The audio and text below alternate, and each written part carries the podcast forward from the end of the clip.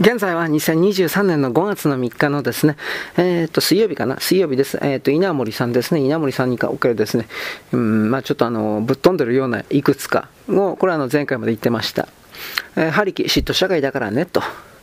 出家の前にこの人は小学生レベルの常識をわきまえる必要がある。政治家や官僚への贈賄が立派だという前に、人間に愛を語る資格はない。なお、前段のああいう場合とは汚職ではなく、京セラが85年に武器輸出三原則違反、IC パッケージを各巡航ミサイルトマホーク向けに製造輸出した、薬事法違反、セラミック製の人工ボネを無許可で製造販売した、などに問われて、国会で追及された問題を指していた。森和塾の有力塾生である田島直子の堺引越センターは、96年11月運送業の許可を持たない業者にピアノ運送を委託した事実を貨物自動車運送事業法違反に問われ、大阪府警交通指導課の家宅捜索を受けている。コストダウンのために安全性を犠牲にしたのだった。稲森流の売上の極大化、経費の極小化は手段を選ばないのである。京セラ系列のゲーム機、ゲーム機器大手、台東もきな臭い。折しも稲森が出家宣言をした96年9月30日からの3日間、東京平川町にある同社の本社ビルは、連日右翼の外戦車に取り囲まれてしまった。確かに上場当時の台東株は初日に930万円という株式市場最高値をつけながら、翌日には一気に63万円も暴落していた。前後して同社の粉飾決算を伝える怪文書が出回り、指定筋の介入が噂されたものだった。なお、タイトはその後、紆余曲折を経て2006年からスクエア・エニックス・ホールディングスの傘下に入っている。稲森和夫インタビュー。稲森和夫の持論と行動の何もかもが矛盾している。私に言わせれば稲森哲学ないし京セラフィロソフィーは、その実どこまでも人間を企業に縛り付け、奉仕させるために内面から操り、究極の奴隷とする呪術的弁法に過ぎない。バブルが崩壊して忠誠心の見返りに終身雇用、年功序列の安定を与えることで成立してきた従来型の日本的経営手法は難しくなった。世界経済は大競争時代に突入して、企業サバイバルのためためにはより生産性を高めたい。そのためには見返りを求めない従業員の忠誠心を関与したい。なんと虫のいい企業の論理も物は言いようである。何もかも肯定する生き方こそ人生の真理だと説くニューエイジ思想こそ最高の方法論になり得ると稲森は判断しているようだ。経営者たちはそのことを本能的に感じ取っているから彼を手放しで支持するのである。1996年7月6日、夕刻、稲森和、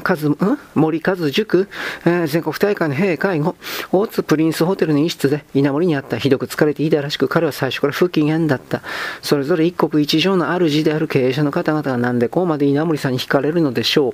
大会を拝見して非常に宗教的な印象を受けたのですが、短絡的な見方ですね。普遍的な価値観というものがあると思うんです。激動する世界の中で皆がそれを求め、模索している。そういう人々が普遍的かもしれない価値観に結集するということの何が悪いのですか？政治結社だとか宗教の衣を着て、売名や利益を求めるような企みがあったら問題でしょうが、私は強制して洗脳しようなんて思っていません。いけないとは言ってません。ただ普遍的な人生哲学だとおっしゃりつつ、いつの間にか企業の論理こそ普遍的な価値観だということになってしまっている気がします。企業活動には美しない美しくないこともあるはずです。ありません。あってはならないということを私は説いている。卑劣な手段で利益を得たのでは意味がありませんと。日本の場合、ただでさえ個人の私生活に企業の価値観が侵食してくる風土があります。これが企業ぐるみ選挙ですが、稲森さんも先日の郷土市長選でおやりになった。稲森哲学と矛盾しませんか？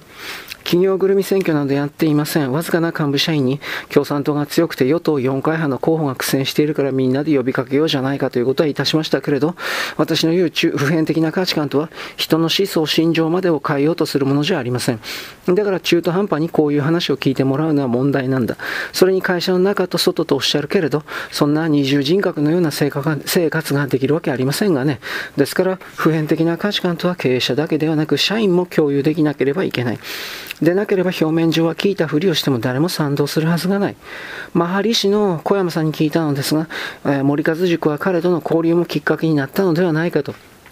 いや、全然。彼はマハリシさんの超越瞑想みたいなものを川森和塾で広めたいと思ったのかもしれません。でも許してません。全く違います。人間の心を落ち着かす立派な手法だとは思うので、私は京セラの融資は受講していますが、強制したことはありません。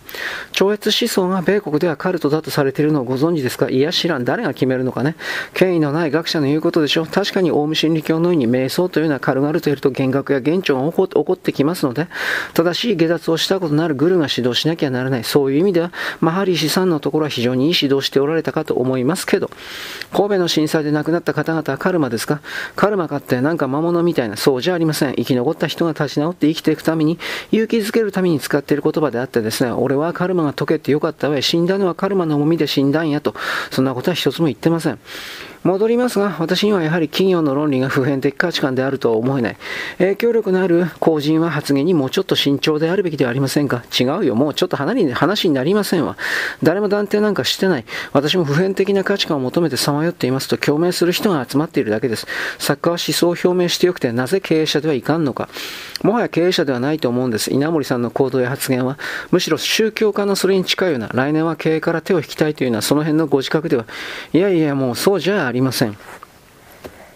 経営者は偉いんだ。インタビューの数時間前に行われた塾長講話で稲森は次のような話をしていた。体験発表に対する公表の時と打って変わってうっとりした表情で目をつぶり、両手にマイクを包み込んで、我々の誰もが輪廻転生を繰り返して何回となく生を受けているのです。現世は悪からの誘惑が多い。しかしそこで善行を積むことができたら魂は、えー、純化、浄化できる。そのために生を受けたのだと考えてよいのです。街角に世界人類が平和でありますようにという表が貼ってあるのを目にされたことはありますね。あれなどすごく大きな愛に目覚めた教義であります。宗教でいうあの世、あるいは霊魂というものがあることを信じてほしいんです。21世紀、人類が最終的に救われるんだとすれば、それは人類があの世の存在を分かった時です。でなければ人類は救われません。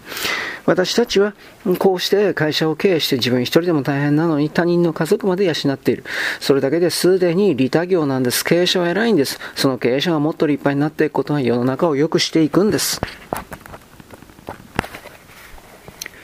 経営者は宗教家のように生涯を通して修行するというわけにはいきません。しかし仕事を通して魂を浄化することはできる。経営を通し経営を教えてあげる先生としては京セラの業績が低迷していてはいけません。私自身は今では京セラには週に1日1回行かないか程度ですが、伊藤健介社長以下大変よくやってくれまして、京セラと第2電電の96年3月期の連月決算を足しますと1兆3000億円の売り上げになりました。来期は1兆8000億円になると言います。ほう、その瞬間、場内にため息が溢れた。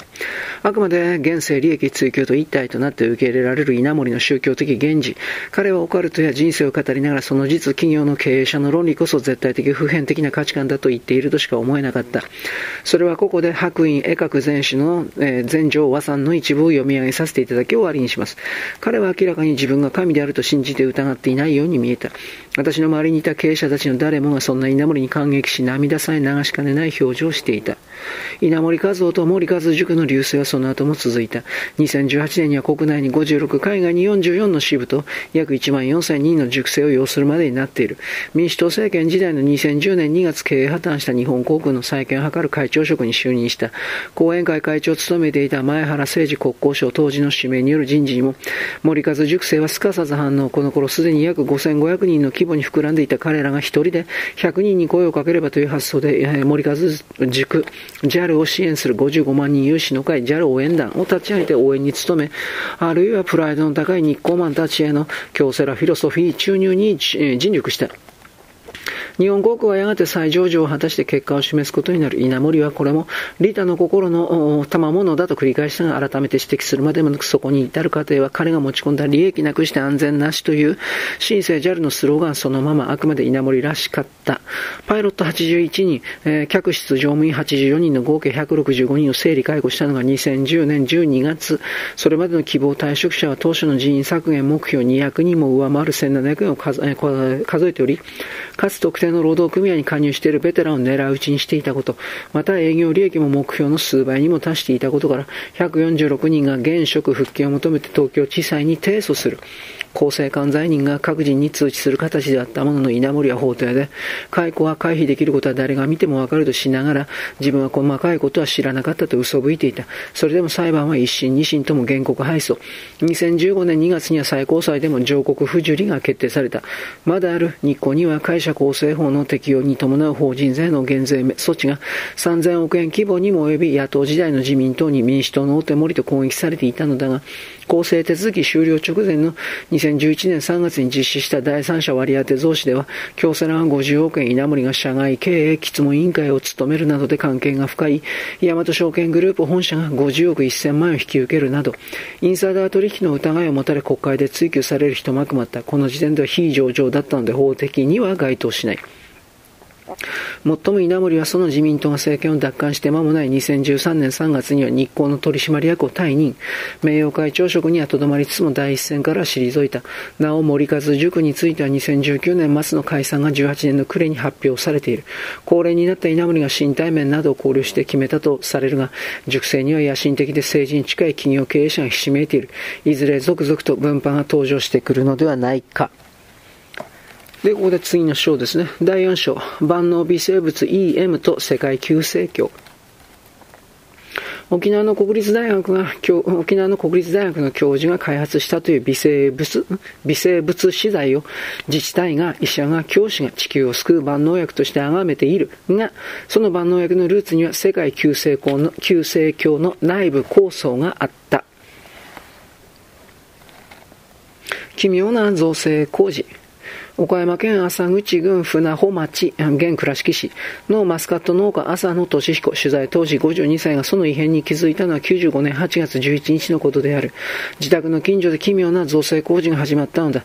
道路工事だと説明されましたが、ゲートボール場を作るように見えました。でもどちらでもなかった。町は EM 対比プラントを建てていたんです。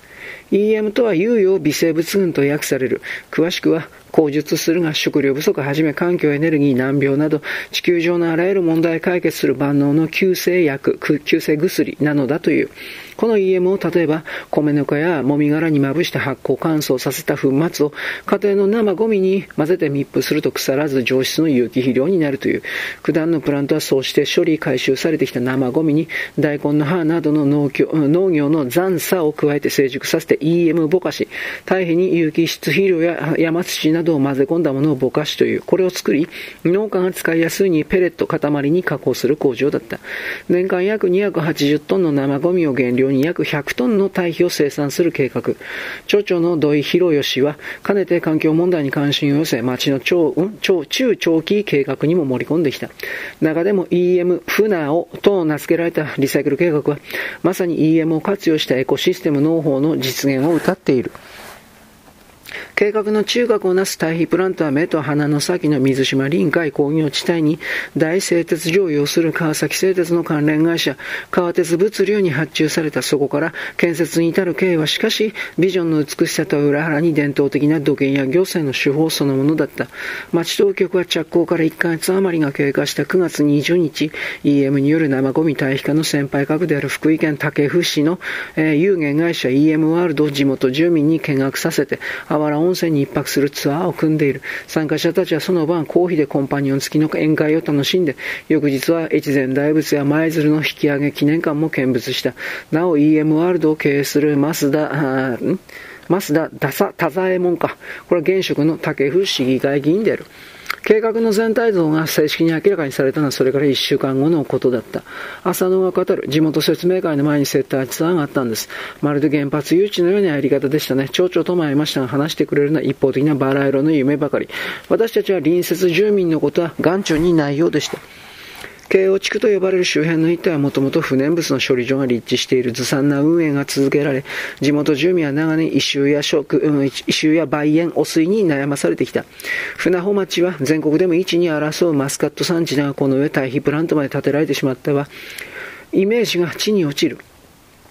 そこで96年2月朝の初め17世帯45人がプラント建設反対を申し入れた町は強硬だった。遅延決戦に支配される村社会である反対派はたちまち切り崩されていく。6月にはプラントが完成して稼働を始めた。地元の政治通によれば、船穂町は当初、北北谷や平石といった町内の他の地区に対比プラントを建設する予定だった。だがどこでも嫌われ、結局は政治力の弱い、えっ、ー、とですね、船穂、えっ、ー、とね、鶴尾地区かな、押し付けられてしまったという。